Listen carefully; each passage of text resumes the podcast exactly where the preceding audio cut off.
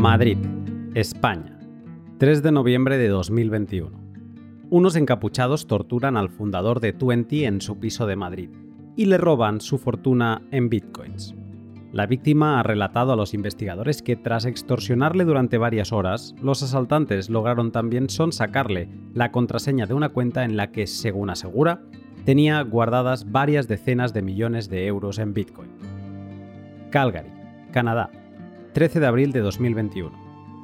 La noche del 13 de abril, dos hombres armados consiguieron entrar a un apartamento de Elbow Drive, maniataron a los residentes y robaron ordenadores, joyas y tarjetas de crédito. Se llevaron también claves criptográficas para acceder a cuentas de criptoactivos. Estocolmo, Suecia, 4 de febrero de 2021. Ladrones armados asaltan un hogar y fuerzan a los residentes a entregarles un millón de coronas suecas en Bitcoin.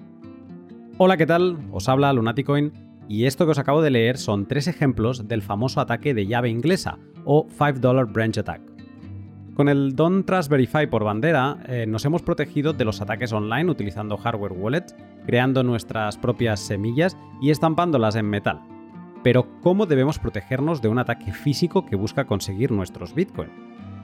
Para hablar de todo lo que implica un ataque físico Bitcoin y qué estrategia podemos seguir para defendernos, hoy me siento con el experto en seguridad de claves privadas Bitcoin, Jameson Lopp. Te cuento más en un minuto, pero antes, un segundo para mis sponsors. Hodl Hodl es la plataforma web en la que podrás comprar y vender Bitcoin de otros particulares. Hodl Hodl es como un mercado de pueblo en el que tú puedes tanto poner una parada de venta como una de compra. La gracia de utilizar Hodl Hodl es que apoyándote en los multifirmas de Bitcoin, que tranquilo, que toda la gestión la hace Hodel Hodel, pues bien, utilizando esos multifirma, puedes confiar en que acabarás recibiendo los sats que compras. Y al comprar de otro particular puedes comprar sin filtrar datos personales y que así no quede ningún registro de que has comprado Bitcoin. Más privacidad en tus compras, más seguridad para ti y los tuyos. Si no conoces Hodel Hodel, sigue el link de la descripción y recuerda que si te registras utilizando el código Lunaticoin tendrás un descuento en comisiones para siempre. Y otra forma de conseguir Bitcoin sin darle explicaciones a nadie es con la minería. Estoy esperando que me llegue un S9 para probar uno de los productos estrella de Brains, mi flamante sponsor minero. El producto del que hablo es su firmware Brains OS Plus, con el que consigues bajar consumo y mejorar la tasa de hash rate de varios modelos de ASIC. Brains tiene un grupo de apoyo en Telegram 100% en español, en el que si os dais una vuelta alucinaréis de la cantidad de gente que está minando con S9 y S17 con el firmware de Brains. Y ahora también están lanzando su línea de firmware para S19, con el que exprimir cada terahash de los ASIC miner más eficientes. Si no conoces todo lo que hacen en Brains, eh, what are you waiting for? Sigue el link de la descripción y zambúllete en el mundo de la minería con Brains. Hoy que hablamos de cómo proteger nuestros hogares, déjame contarte que Bitrefill es un poco como mi hogar nómada. No lo digo por su excelente mascota de un astronauta y sus numerosas referencias a la Luna, sino porque realmente su web hace que me sienta como en casa allí donde vaya. ¿Que voy a El Salvador? Pues Bitrefill me muestra qué compañías de teléfono puedo usar y recargar de forma cómoda. ¿Que voy a República Checa en junio a la conferencia de mining de Brains? Bitrefill me muestra qué servicios podré consumir allí, como por ejemplo utilizar hotels.com para mi estancia. Si todavía no vives la economía circular de Bitcoin, te animo a que visites bitrefill.com. Si no conoces a Jameson Lobb, deberías por muchos motivos. Es uno de los principales promotores de la autocustodia de llaves privadas. Ha impulsado diversas iniciativas para tal fin, como el análisis de las mejores steel wallets donde estampar tu semilla en metal. Y es cofundador de Casa, una empresa centrada en que puedas proteger tus llaves privadas con un esquema multifirma. También mantiene un registro de ataques físicos que suceden en el mundo y que están relacionados con Bitcoin, y él mismo fue víctima de uno de ellos en 2018 al recibir un ataque de SWAT en su casa. En esta charla de apenas 50 minutos, Jameson me cuenta todo lo que deberíamos considerar para defender nuestros Bitcoin de un ataque de llave inglesa. Sin más, te dejo con el pod.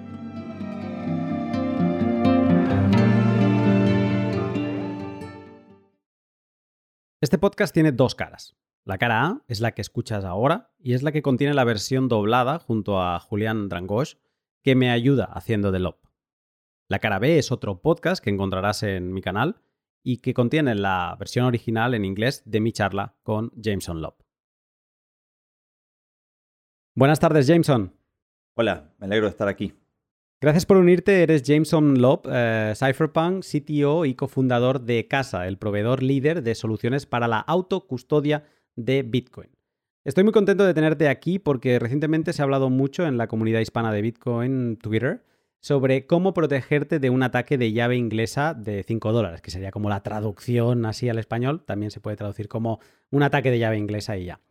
Porque sí, cuando caes por la madriguera de Bitcoin te conviertes en un pequeño genio, aprendes cosas como crear tu propia entropía con una moneda, un dado o algo así, aprendes a usar un monedero de hardware mm, con, eh, con, una passphrase de al menos 12 caracteres, con números, símbolos y demás, y también escribes tu semilla en metal.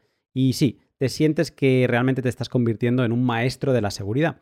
Pero entonces llega alguien y te pregunta, vale, pero ¿cómo te proteges de un ataque de llave inglesa? En primer lugar, ¿podrías explicar qué es este tipo de ataque y por qué se comenta tanto en las diferentes comunidades de Bitcoin? Claro, en realidad esto se remonta a un meme que fue popularizado por el cómic XKCD hace varios años. Y creo que todos han oído el término ataque de llave inglesa, probablemente han visto este cómic. Pero esencialmente significa coerción. Significa que alguien está usando amenaza de violencia contra ti, contra alguien que te importa o que directamente te están torturando. Ya sabes, manteniéndote como rehén, usando algún tipo de factor agravante para tratar de coaccionarte para que entregues tu dinero o entregues en este caso las llaves del reino. Y este es un tipo de ataque que la gente generalmente no ha tenido que preocuparse en los últimos años porque la mayoría de los activos de estas personas son intangibles y no están directamente controlados por ellos.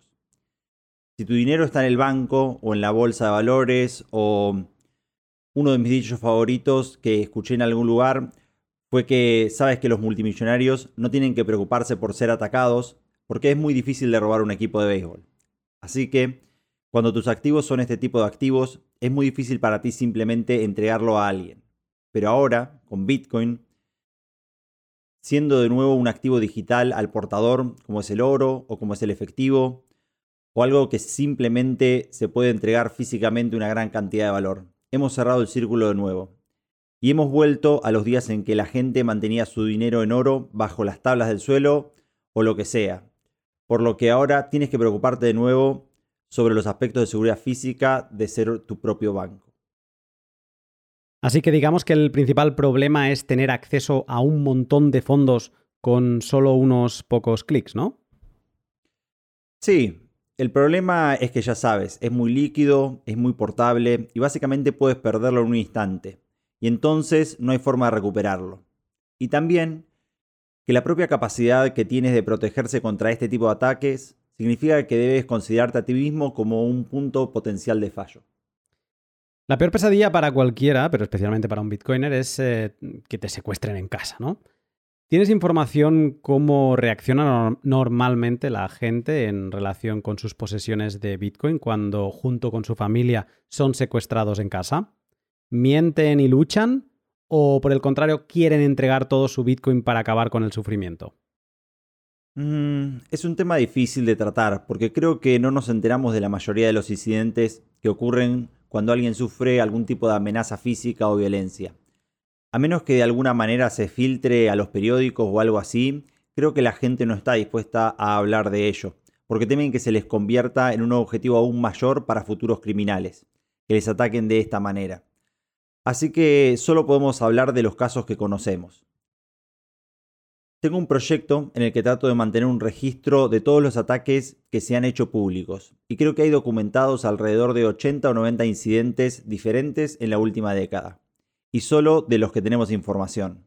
Parece que en la gran mayoría de los casos, cuando estas personas se encuentran físicamente amenazadas, tomadas como rehenes, torturados o así, casi siempre obedecen muy rápidamente. Obviamente la gente no quiere ser agredida o ver cómo hieren a otras personas que les importan. Eh, solo sé que uno o dos incidentes en los que la gente logró defenderse con éxito del atacante y creo que hubo alguien, algún otro, en los que no se hicieron nada y el atacante se rindió rápidamente y se fue. Pero parece que en la gran mayoría de los incidentes, al menos de los que he oído hablar, los atacantes consiguen hacerse con algunas, sino con todas las llaves que esa persona tenía en su poder. Eso no es muy optimista para nosotros, los hodlers, pero me pregunto desde el punto de vista de un planificador de seguridad, ¿cómo evalúas cuándo entregar tus llaves o cuándo arriesgar tu vida por tus sats? Es muy difícil y, y, más tarde quiero preguntarte sobre diferentes soluciones, pero esto es algo que constantemente me viene a la cabeza. Si quiero crear una estrategia, aquí estamos hablando de mi vida y probablemente de la seguridad de mi familia, así que es difícil poner eh, en qué lugar poner el límite. Eh, ¿Cómo ponemos el límite entre mis sats son tan importantes que voy a protegerlos con todo tipo de técnicas o por el contrario, vamos a tener una cartera secundaria para que al menos el, el ladrón pueda llevarse algo de botín? Bien, aquí tenemos diferentes preguntas y valoraciones que necesitamos hacer. Empezaré diciendo que no creo que nadie deba valorar sus bitcoins más que su vida o la vida de sus seres queridos. Y que si estás en una situación en la que estás siendo coaccionado, entonces probablemente deberías obedecer. Sabes que obviamente hay un millón de variables diferentes sobre quién podría ser el atacante o qué podría estar buscando, y no sabes tampoco si tal vez un atacante que realmente esté dispuesto a seguir con las mismas amenazas. Por ejemplo, hubo un ataque en Ámsterdam hace unos meses donde la víctima simplemente le dijo a los atacantes que la dejaran de molestar y acabaron marchándose sin hacer nada. Esto terminó muy bien, pero han habido otros casos, otros casos en los que los atacantes sí utilizaron violencia física cuando se puso resistencia. Pero creo que la primera pregunta que debes hacerte es, ¿qué eres capaz de darle al atacante? Mi postura aquí es que si estás tratando de proteger los ahorros de tu vida que estás almacenando con claves criptográficas, entonces ni siquiera deberías tener acceso directo a ellos. Debería ser similar a tratar de ir al banco a vaciar por completo tu plan de jubilación. No debería ser tan simple como pulsar unos pocos botones. Debería haber varios tipos de autentificación, movimiento físico requerido y limitaciones de tiempo. Quieres hacer ese proceso costoso, quieres hacerlo lento y la razón de ello es que realmente no deberías necesitar tener un acceso fácil e instantáneo a todos los ahorros de tu vida.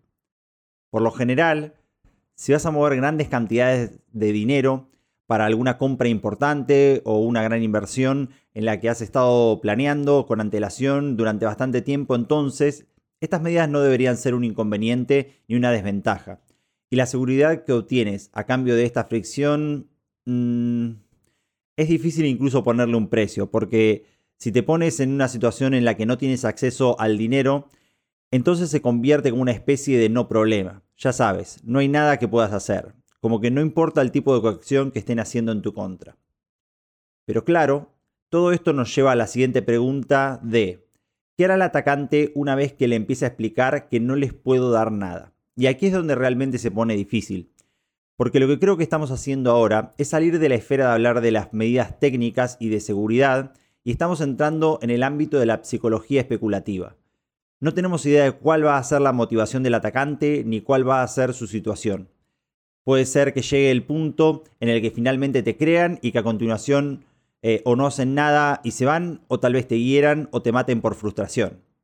Quiero pensar, aunque esto depende realmente de una serie de variables, que por lo general un ser humano racional no mata a otro ser humano si no va a conseguir nada. Lo único que hace es crear más riesgo para ellos y hacer que las fuerzas policíacas gasten más recursos para localizarlos. Y ya sabes, con mi experiencia en diferentes casos de aplicación de la ley, sabes que la cantidad de recursos que las fuerzas policíacas pondrán para localizar a un ladrón o a un asaltante es muy pequeña en comparación con lo que podrán, pondrán para localizar a un asesino. Vale, esto me lleva a otro lugar.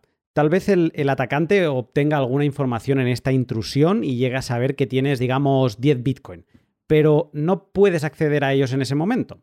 Eso te pone en otra posición, después del ataque, quiero decir.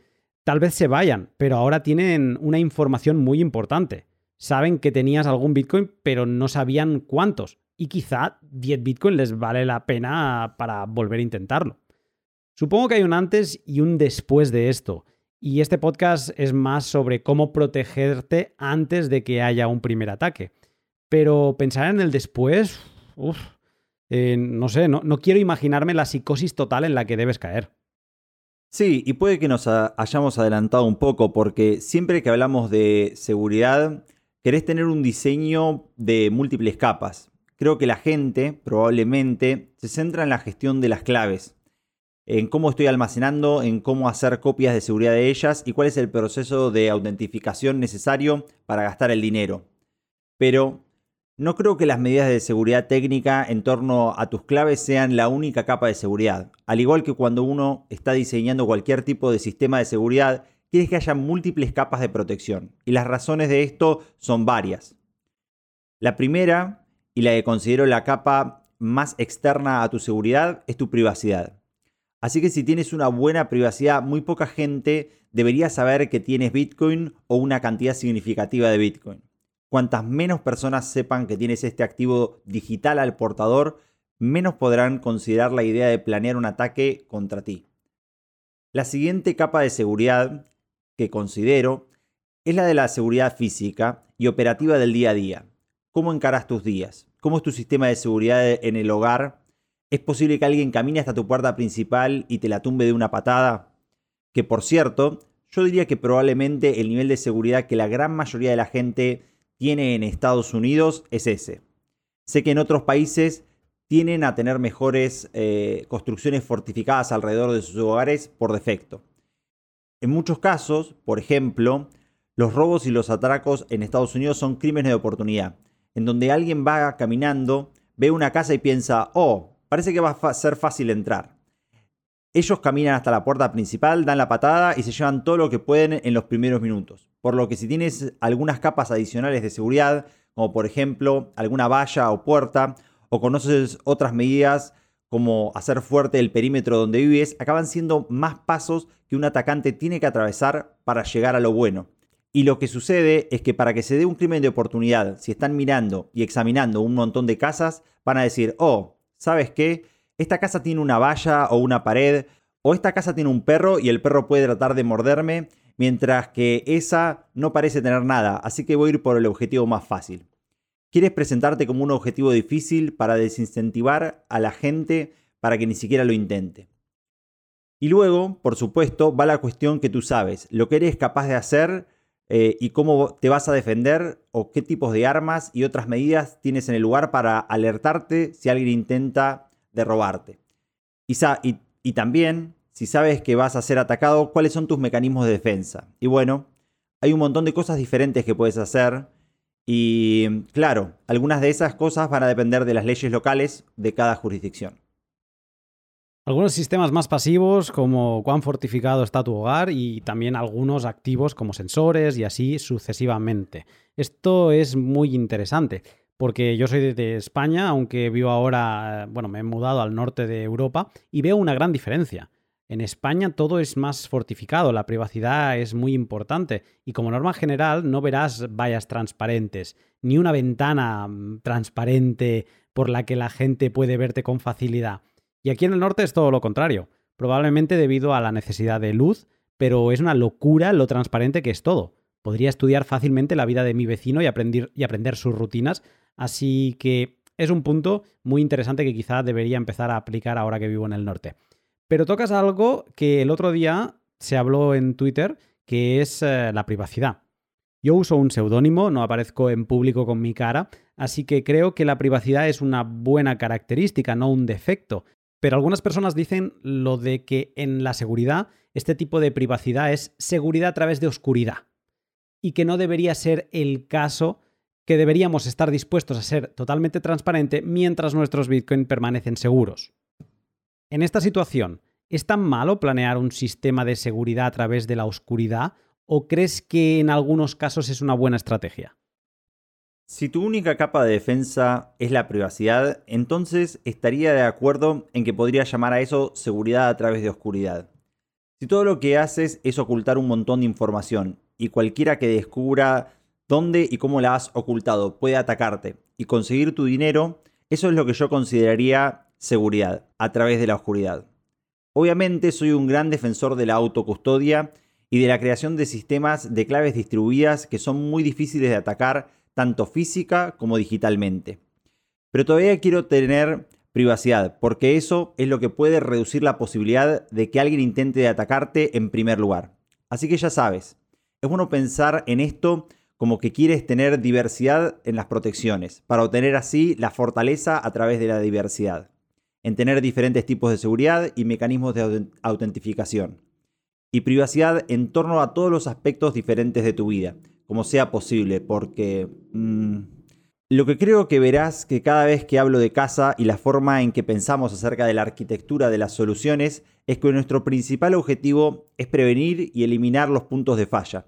Y la forma en que se hace es a través de la diversidad y de la redundancia, en tantas cosas como sea posible, y no usar estos mismos mecanismos de seguridad múltiples veces.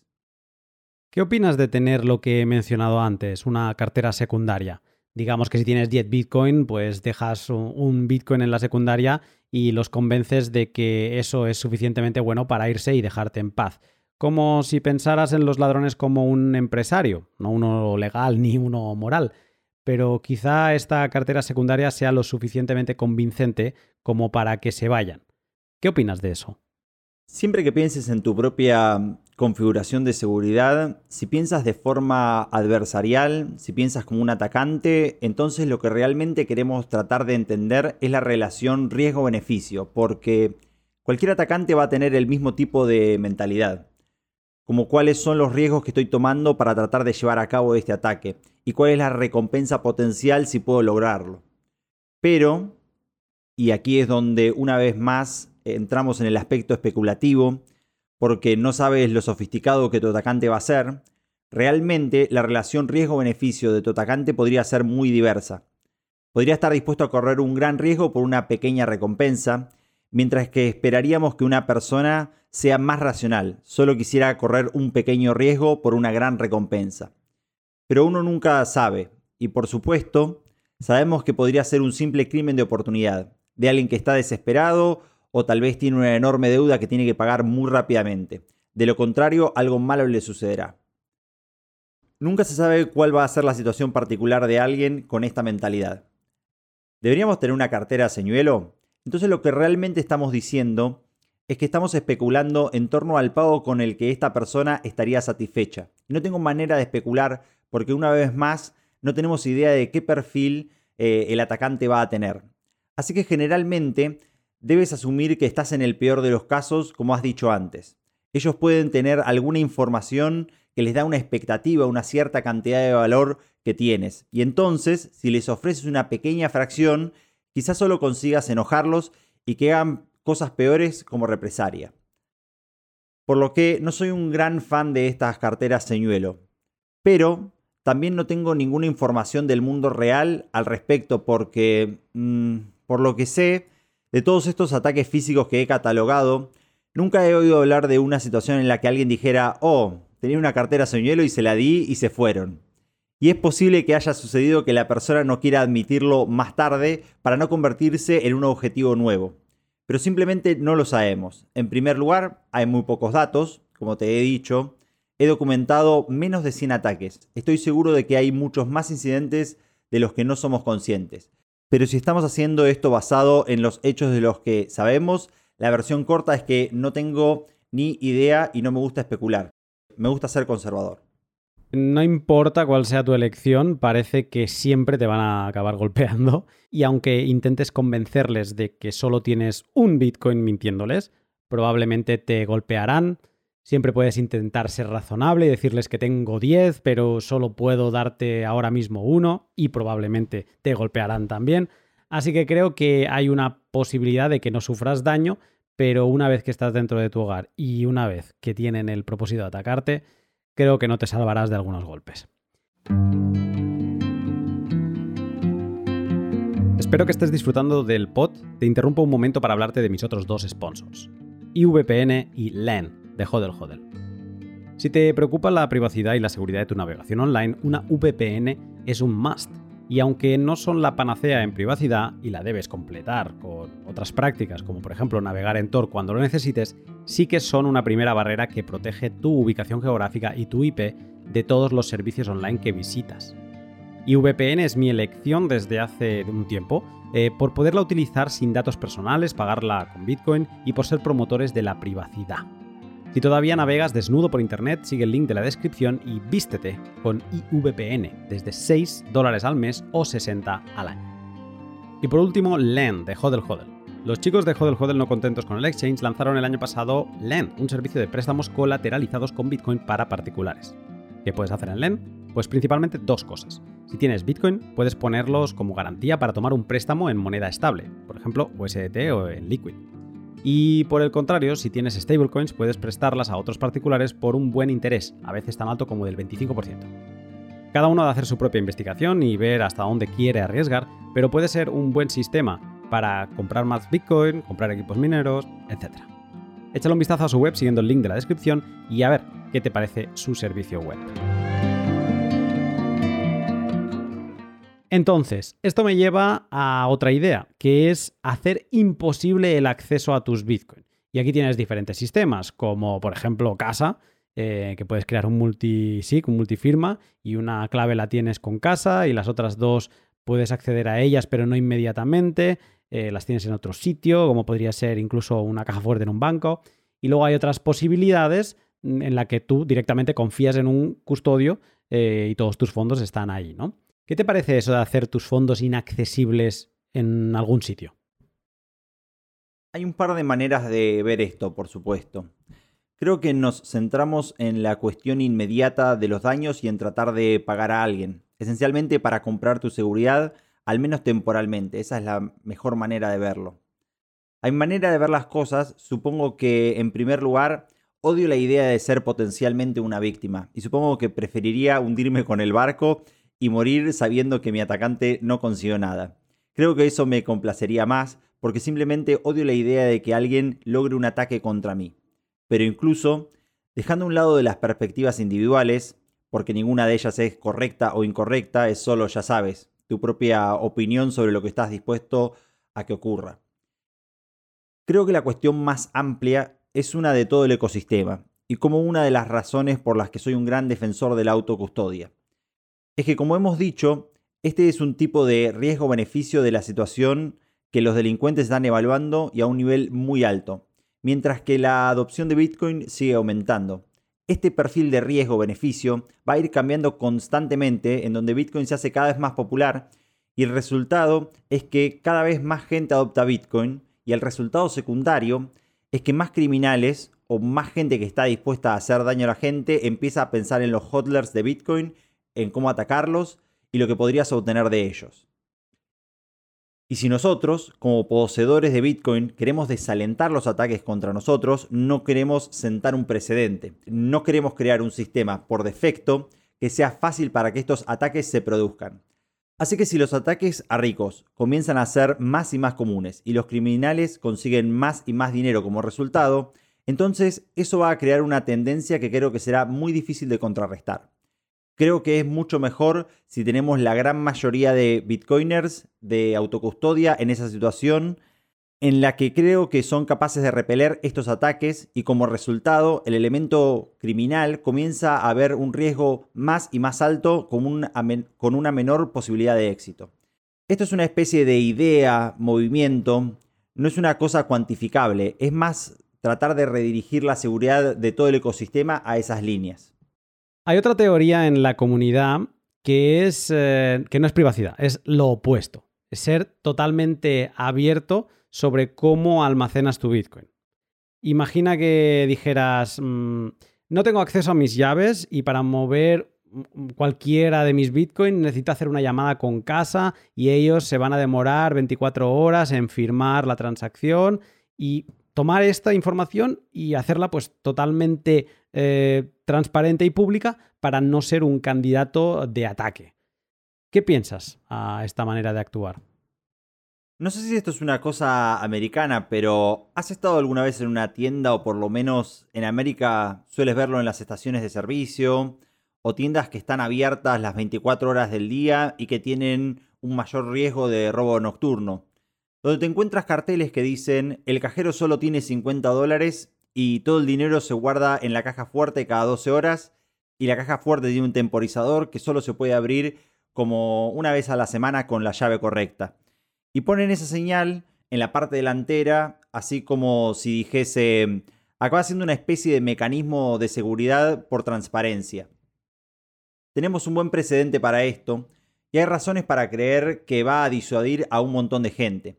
Así que si vas a ir el Así que si vas a ir por el camino de un hodler público de Bitcoin, eh, porque hay razones para hacerlo si quieres ayudar a la adopción del ecosistema, entonces estás diciendo que este hodler de Bitcoin no tiene acceso o no tiene acceso directo a sus claves, a sus fondos. Y eso es exactamente lo mismo que las gasolinerías. Y eso debería disuadir a la mayoría de la gente. Puede que alguien decida no creerte y lo intente de todos modos. Si ya eres abierto en cuanto a lo bitcoiner, creo que no veo ninguna desventaja en poner este tipo de declaración de seguridad. Este es un punto muy interesante. Y luego también otro tema que hablamos mucho es sobre lock times. Algunos miembros creen que los lock times son una buena solución incluso para publicarlo como, hey, mis fondos están bajo lock time. Para que así un atacante no, pues eso, lo mismo que antes, no quiera atacarlos. Yo personalmente no soy muy partidario, pero ¿cuál es tu opinión sobre los lock times? Yo no soy muy fan de los lock times por múltiples razones. La primera razón es que simplemente no hay muchos monederos o wallets de Bitcoin que tengan esa funcionalidad de forma fácil. La siguiente razón es que si pones tus fondos en una dirección bloqueada, entonces tienes que tener algún tipo de mecanismo para mantener la renovación. Por lo que se convierte en una cuestión de que si los bloqueas una vez al mes, cada seis meses, o cada año, o diez, y si es así, ¿cómo te aseguras de volverlos a bloquear tan pronto se desbloquean. También hay un problema en torno a la recuperación de estas wallets o carteras. Cuando empiezas a poner lock times en el redeem script de una dirección de Bitcoin, estás creando datos no determinísticos, lo que significa que ya no puedes recuperar tu dinero solo con la frase de recuperación, solo con la semilla de esas 12 palabras. Con lo que ahora vas a tener que empezar a tener tus propias copias de seguridad con otros datos. Y una vez más, y he jugado un poco con esto, no tengo la constancia de carteras que hagan fácil la construcción de direcciones con Locktime, especialmente si hay múltiples Locktime en diferentes direcciones. Entonces estoy seguro de que podrían suceder muchas cosas. Y la última es que vamos a suponer una situación en la que tienes tus claves, tu semilla y también sabes que todas las cosas que necesitas para recrear tu cartera, y entonces te hacen un ataque de llave inglesa y se llevan todo ese material. Lo que sucede es que cuando el lock time se agota, si el atacante se llevó la única copia de tu información privada, entonces vacía la wallet una vez que se desbloquea. Y ya, perdiste tus fondos. Si tienes múltiples copias, tanto vos como el atacante pueden reconstruir la cartera. Y entonces, en el momento en que se va a desbloquear el lock time, ambos se entran en una condición de carrera para vaciar esos fondos. Y se convierte en una especie de carrera a muerte en la que tanto tú como el atacante, desde el punto de vista técnico, pueden crear transacciones Replace by Fee o RBF que reemplazan las anteriores con fees más altas. Y piensa que el atacante realmente no tiene nada que perder, porque no son sus fondos, entonces estaría dispuesto a ofrecer el 99% de tu dinero en fees si eso significase que obtendría el 1%. Así que creo que los, los lock times no se sostienen muy bien en situaciones adversas. También creo que la posibilidad de pérdida debido a un error del usuario es mucho más alta. Y estamos gastando este episodio entero, por supuesto, hablando de los ataques físicos. Pero quiero dejar muy en claro que en la mayoría de los casos es más normal meter la pata técnicamente y perder nuestros propios fondos que en que vayamos a sufrir un ataque físico que busque conseguir nuestras claves. Sí, eh, como he dicho, no, soy un gran fan de, los Locktime por esta posible carrera de fees que, mencionas. También creo que si no incluyes el time lock dentro del Redeem Script, entonces es, público para todos cuándo acabará el, desbloqueo de, esta moneda, ¿no? ¿Tengo razón en esto? Mm, vale, hay múltiples maneras de hacer eh, lock times y estoy asumiendo de que vas a usar la manera check lock, check lock time verify lo que significa es que tienes un script de canjeo que tiene la altura del bloque o la marca de tiempo, creo que en milisegundos o segundos, eh, en el redeem script para que sepas la dirección. La dirección de, Bitcoin que se ve públicamente en la cadena de bloques en la que se depositan los fondos, sabes que es un hash de una secuencia de redeem script, por lo que nadie sabrá a qué altura del bloque real o a qué marca de tiempo estás desbloqueando, estás bloqueando tus fondos. Lo que significa, por supuesto, que tienes que almacenar esta información en algún lugar si tú mismo quieres ser capaz de reconstruir y gastar de esta cartera. Sí, pero en, en cada transacción existe un, un, parámetro, creo que es de lock time, creo que son los últimos cuatro bytes de cada transacción, que normalmente está en 000, em, pero supongo que se podría utilizar eh, ese campo, ¿no? Para poner el, el lock time fuera del redeem script. Ah, sí, ese es el parámetro en el time que ha existido durante mucho tiempo. Sin embargo, es posible que la gente se confunda porque, como he dicho, hay tres tipos diferentes de bloqueos de tiempo en Bitcoin y todos ellos hacen cosas diferentes. El NLOC time, que es público en cada transacción, significa que la transacción no es válida para ser publicada, difundida y confirmada antes de ese momento en específico.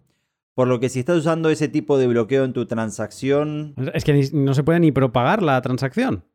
Em, bueno, sí, la forma en que tendrías que, que, hacer este tipo de bloqueo, lo que realmente estás haciendo, solo funciona si estás creando una transacción prefirmada que está pensada para gastar el dinero de algún momento concreto. Y hay un montón de cosas geniales que puedes hacer con esto. Puedes empezar a crear como diferentes cadenas de transacciones que sabes que mueven el dinero, como básicamente creando un protocolo de bóveda o vault. Pero creo que generalmente no es lo que la gente está pensando cuando dicen quiero bloquear todo mi dinero. Y lo que realmente quieren en este caso es la funcionalidad de Check Lock Time Verify que va en el script para redimir una transacción. ¿Estás expectante con los covenants? A ver, los covenants son algo de lo que se lleva hablando muchos años y siguen siendo un poco vagos o difusos en la definición, así que para mí todo es cuestión de practicidad. Una de las desventajas potenciales es por supuesto la mayor complejidad. Siempre que introduces mayor complejidad hay más cosas que pueden salir mal, pero ya sabes, estoy siguiendo la pista de estos diferentes proyectos. Creo que el proyecto Revolt y Jeremy Rubin está haciendo unas cosas muy interesantes con su proyecto Sapio y supongo que es el opcode de Check Template Verify el que está tratando de obtener más apoyo. Pero al final del día se va a reducir a lo que podamos estandarizar en torno a lo que tiene sentido, lo que es robusto y suficientemente simple que no introduzca complejidad ni tiros al pie, que es una de las cosas que en casa hemos evitado a propósito de añadir una gran cantidad de funcionalidades avanzadas, porque hay un montón de maneras que pueden ser utilizadas en detrimento del usuario. Así que por esto, por ejemplo, no, utilizamos cosas de log times en casa, porque acabaría creando mucha más complejidad en torno a la gestión de los UTXOs, la gestión de los time logs, las copias de seguridad y ser capaz de recrear las carteras fuera de casa. En general, creo que las desventajas potenciales superan a las ventajas. Y ahora que mencionas casa, eh, ¿cómo se beneficia un usuario de casa en el caso de sufrir un ataque de llave inglesa? Bueno, en realidad hemos tenido un puñado de usuarios a los que les han robado de diferentes maneras a lo largo de los años. Y Casa ha evitado con éxito que se perdieran los fondos de su multisig de casa. Hemos tenido usuarios que han sido coaccionados para abrir sus carteras en los exchanges y retirar todo su dinero de allí, lo que nos vuelve a llevar a la importancia de que el cliente no tenga suficientes claves en el momento en que son atacados. No se especificó, pero en la mayoría de estas situaciones creo que los robos ocurrieron cuando no estaban en, en casa. Y por supuesto, no hay suficiente material de las claves en la casa para gastar de esa cartera. Pero en el caso donde tuvimos un cliente que fue realmente drogado físicamente y coaccionado para mover su dinero, el hecho de que no tuviera las claves encima creo que fue lo que realmente le salvó. Y aunque el atacante consiguió el teléfono y pudo sacar todo el dinero de diferentes aplicaciones que tenía instaladas, no pudieron hacerlo con la app de casa porque solo tenían la llave del móvil y solo tenían una de las cinco llaves de ese cliente. Para terminar, me gustaría preguntarte, si alguien te preguntase, ¿cuál sería el consejo más importante a la hora de autocustodiar los ahorros de toda una vida? ¿Qué le dirías? Bueno, hay muchas formas de ataque y de pérdida de las que tienes que preocuparte.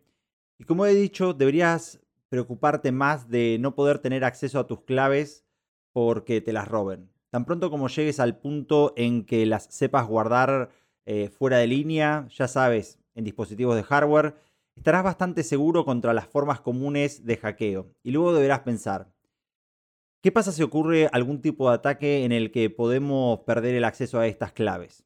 Entonces tenemos que pensar en todas las cosas posibles que podrían salir mal. ¿Qué pasa si la casa se quema? ¿Qué pasa si hay una inundación?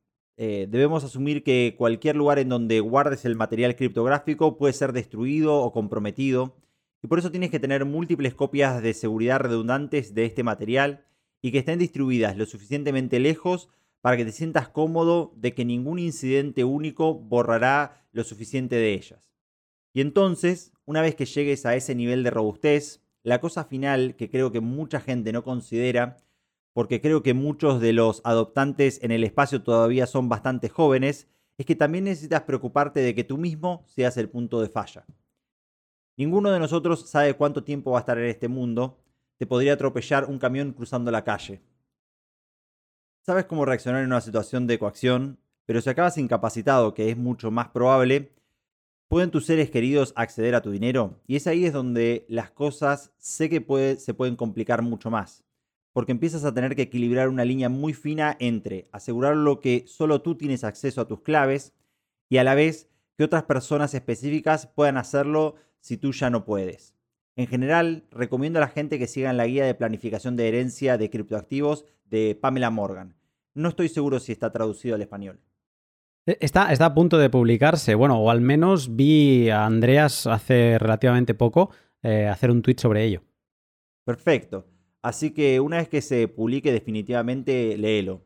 Yo mismo aprendí mucho con este libro cuando lo leí porque no estaba familiarizado con muchos de esos casos límites de la planificación de patrimonio y las cosas que podrían salir mal. Pero en el último año o dos es algo que hemos pasado mucho tiempo pensando en casa, tanto desde el punto de vista técnico como desde el punto de vista jurídico. ¿Quieres saber cómo construir la recuperación de la cartera en el proceso de planificación de patrimonio y cómo asegurarte de que sea a prueba de balas? Porque no quieres crear un sistema frágil que nunca sea testeado y luego, una vez que te haya ido, que tu familia trate de averiguar cómo seguir tus instrucciones y se encuentre que no saben cómo y no pueden recuperar tu dinero. Sí, eh, no son piratas y no quieren estar buscando el tesoro durante muchos años. Hice un podcast sobre este libro y lo traté con bastante profundidad y sí, es genial y será una gran oportunidad tenerlo en español. Jameson, muchas gracias por esta charla. Espero que esto aclare muchas de las preguntas que he estado leyendo últimamente y que tal vez empuje a algunas personas a pensar en casa u otras medidas de seguridad que mantengan su Bitcoin seguro. Gracias por unirte. Gracias por recibirme.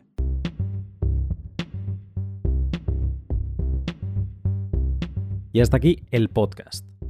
Bueno, primero de todo quiero agradecer a Jameson que se haya pasado, que además lo gestionamos súper rápido. Desde que le lancé la propuesta, eh, tardamos, creo que fueron 24 horas en estar grabando. Así que muy predispuesto y se lo agradezco. Y también, pues eso, que nos haya ayudado a entender cuáles son los mecanismos que podemos implementar para protegernos frente al ya famoso ataque de la llave inglesa de 5 dólares, ¿no? Yo o sea, las conclusiones que me llevo de escuchar a Jameson es la seguridad es 360 grados, ¿no? O sea, no solo es Bitcoin, aquí tenemos que hablar de pues cómo protegemos nuestro castillo, eh, si es un piso, si es una casa, bueno, pues qué medidas tenemos eh, físicas eh, de seguridad y a partir de ahí, cómo lo hacemos prácticamente imposible para que, aunque nos asalten, pues que no se lo puedan llevar. Porque me ha encantado el ejemplo que dice de que a los billonarios no mm, le es muy difícil atracarles en su casa porque ¿cómo vas a robarles un equipo de béisbol? Eh, están invirtiendo en este tipo de activos, ¿no? En acciones y demás, y esto no, o sea, no se puede robar. Es muy difícil. Se puede robar el cash, el efectivo. Y Bitcoin es eso, ¿no? Es en, apenas dos clics puedes mover grandes sumas de dinero. Y eso es lo que hay que evitar. Hay que alejar eh, nuestra... Eh, o sea, hay que reducir la velocidad de nuestros Bitcoin de, largo hodl, los que tenemos ahí guardados para la jubilación, por decirlo de alguna manera, o, bueno, nuestro ahorro, eh, porque en Bitcoin podemos ahorrar, no tenemos que preocuparnos de cómo lo reinvertimos y demás, no, pues nuestro ahorro, eh, cómo alejarlo de, de, que no sean dos clics. Y a partir de ahí, pues tener un plan de hodl, en una estrategia en el que intervengan diferentes ubicaciones, diferentes actores que hagan que sea imposible eh, mover Bitcoin aunque nos atraquen. Eso, escuchando a Lob, me ha dado la sensación que si tenemos acceso a algunos Bitcoins se los vamos a entregar. También el caso de que luego se desdijo del cofundador o fundador de Twenty, eh, que dijo primero que les había entregado después de que le torturasen Bitcoin y luego acabó publicando otro artículo al día siguiente eh, con unas declaraciones que decía que no, que no, no, había Bitcoin de por medio. Quizá hay algún tema de impuestos que le hizo decir eso, ¿no? Eh, pero bueno, sea como sea, si tienes la posibilidad de acceder a tus Bitcoin, se los vas a dar. Así que la conclusión es, establece una buena estrategia que se adapte a tus circunstancias y evita que puedan acceder a tus Bitcoin y que tú mismo no puedas acceder a ellos o que tardes, o sea, has de poder acceder, pero que te cueste tiempo acceder a ellos. Y luego cuidado con esquemas complejos de mm, muchas passphrase, de lock times, de cuidado porque mm, podemos pegarnos un tiro al pie y al final las ventajas que nos puede dar un lock time no son las que parecen. Así que antes de poner todos los ahorros de tu vida en un esquema que no las tengas todas contigo, pues siempre me puedes escribir, puedes preguntar por Twitter y intentaremos ayudar en todo lo que podamos. Este pod, aparte de mis sponsors que ya te he ido mencionando, ha sido posible gracias a mis sponsors particulares, mis Patreons. Gracias a todos, gracias a los colonos, a los selnitas, a los pioneros y a mi Voyager que mes a mes me apoyan económicamente para que pueda seguir dedicando el máximo de tiempo posible a preparar estos podcasts. Llevo un par de semanas metiéndome en temas de protocolo que si no fuera por todo el apoyo que recibo de todos los sponsors en general sería imposible. O sea, lo que estoy entrando ahora, mm, si compaginara todavía mm, mundo fiat con mundo Bitcoin, imposible. Si te gusta el trabajo que realizo, te animo a que eches un vistazo a mi Patreon, lo llevo manteniendo desde inicios de 2020 y en él encontrarás, pues últimamente, por ejemplo, estos artículos de, no de criptografía, de protocolo, en los que me estoy metiendo con temas de Schnorr. Y bueno, también eh, podcasts exclusivos para Patreon, cortes exclusivos para Patreon y bueno, hay diferentes eh, cosas que hemos ido haciendo con, con esa comunidad. Puedes apoyarme también practicando el valor por valor, escuchando mis podcasts en Breeze o Fountain, mientras me retransmites por cada minuto que escuchas 10, 25 o los sats que quieras. Y por último también puedes apoyarme, y ojo que esto para mí es súper importante, eh, dándole like, retweet y en definitiva compartiendo los pods que más te gusten. Ahora sí, hasta aquí el pod, que pases una gran semana y ojo que el pod de la semana que viene se presenta interesante. Te saludo pronto.